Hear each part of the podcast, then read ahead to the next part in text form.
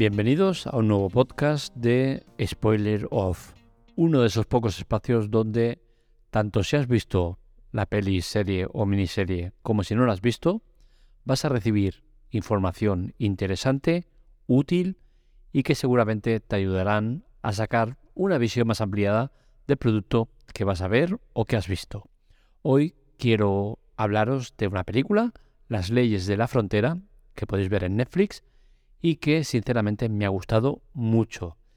¿Por qué me ha gustado mucho? Principalmente por un motivo, que en los últimos años asociamos a Netflix a productos poco interesantes, de poca calidad, y es muy difícil encontrar productos de calidad.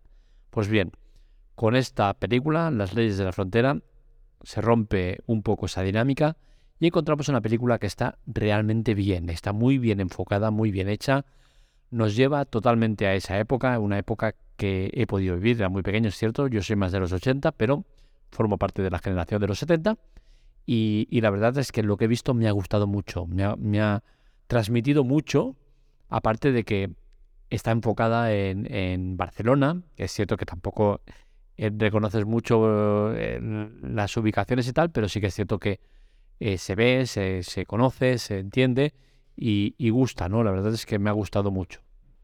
La historia de las leyes de la frontera nos narra, pues, la vida de un chaval de, de 17 años con una vida acomodada, eh, no se siente bien en el mundo en el que tiene muchos problemas de sociedad, de, cómo lo apartan, de cómo lo marginan.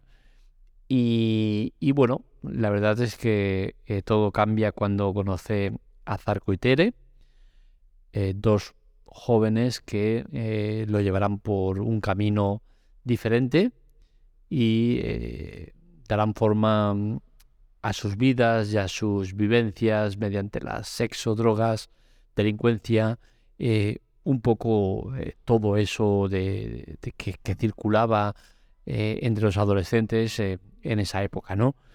Las a dosis correctas, la verdad es que está bien medido el grado de, de, de cada cosa que te, cada ingrediente que te ponen y, y bueno, la verdad es que yo siempre lo he dicho, ¿no? Recuerdo mm, los 80, los 90 como una época maravillosa. Tuve una infancia muy, muy feliz y verlo reflejado en este tipo de películas, pese a que evidentemente el enfoque que le dan es de la parte siniestra, oscura, eh, bajuna, todo lo que quieras mirar de, Barcelona, pues sí que es cierto que eh, eh, gusta, ¿no? Recordar esa época, ¿no? una de las cosas que más me ha gustado de las leyes de la frontera es que tiene un reparto poco conocido. Y con esto quiero matizar, con poco conocido no estamos hablando de eh, actores amateur, ni mucho menos. Estamos hablando de actores que tienen recorrido, largo recorrido muchos de ellos, pero que no son caras eh, lo suficientemente reconocibles o que podamos asociar a decir, oye, mira, pues Javier Bardem, pum, ya sabes quién es. Eh, mm, Antonio Banderas, pum, ya sabes enfocarlo. Eh, y así uno, Adriano Ugarte, tal, pum, sabes ponerle caras, ¿no? A, ciertos personajes. Pues en este caso no. Y eso a mí me ha gustado mucho, ¿no? Porque conseguir hacer una buena película con un cartel eh, poco conocido es muy loable. También os diré que si esta película la llega a hacer actores muy conocidos, creo que no hubiese funcionado tan bien como funciona con este tipo de actores. ¿Vale la pena verla? Por supuesto, yo creo que sí que vale mucho la pena verla, porque es una película que, aporta eh, mucho. Que estamos hablando de un director que tiene eh, eh, una trayectoria marcada mucho por Zelda 211 una de las grandes películas de cine español, película de Daniel Monzón, que también es el director de, esta película, de La Ley de la Frontera, y vivir con, esa etiqueta de, hostia, el de Zelda 211 es muy complicado. Y conseguir la película que ha hecho, que ha recibido un montón de premios, cinco Goyas, ni más ni menos, pues eh, estamos ante una película que vale mucho la pena. Nombre destacado, claramente Begoña Vargas. Creo que es el elemento determinante de la película. Y aquí voy a un tema personal. Como muchos de vosotros, de joven eh, tuve ese gran amor, esa persona inalcanzable, esa persona que solo verla ya te tiemblas, te, te, contraes, se te llena eh, el cuerpo de, de, de, de, todo, ¿no? Y todo eso lo genera Begoña Vargas. Es una chica que transmite mucho eh, de raza, de fuerza, de, de, caballo desbocado, es, es, es, energía pura.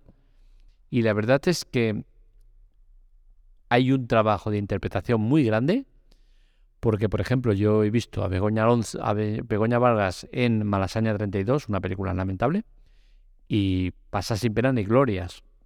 Y sin embargo aquí es cierto que también luce mucho, eh, tiene muchos factores que ayudan a que, a que destaque, ¿no? Pero hay un trabajo importante eh, en el papel de Begoña Vargas. Y, bueno, poco más que añadir, ¿no? De la película creo que, vale mucho la pena verla. Eh, si tienes entre 30 y 50 años, creo que la peli te va a gustar todavía más por, vivir y recordar esa, época de, los 70, 80. Y, y, la verdad es que hay que felicitar a Daniel Monzón por porque tener que vivir bajo el recuerdo de Zelda 211, que es una de mis películas españolas favoritas, tiene que ser muy, muy, muy doloroso, muy difícil. Y pese a que evidentemente las leyes de la frontera no están ni mucho menos a la altura de esa película, es evidente que muy pocas películas pueden estar a esa altura.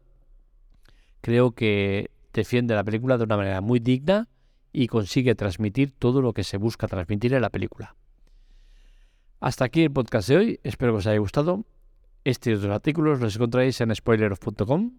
Para contactar con nosotros, Telegram Spoileroff con una F, ya que cuando se está cogido y no pagaremos por ello. Y a mí me encontráis en arroba marmelia. Un saludo, nos leemos, nos escuchamos.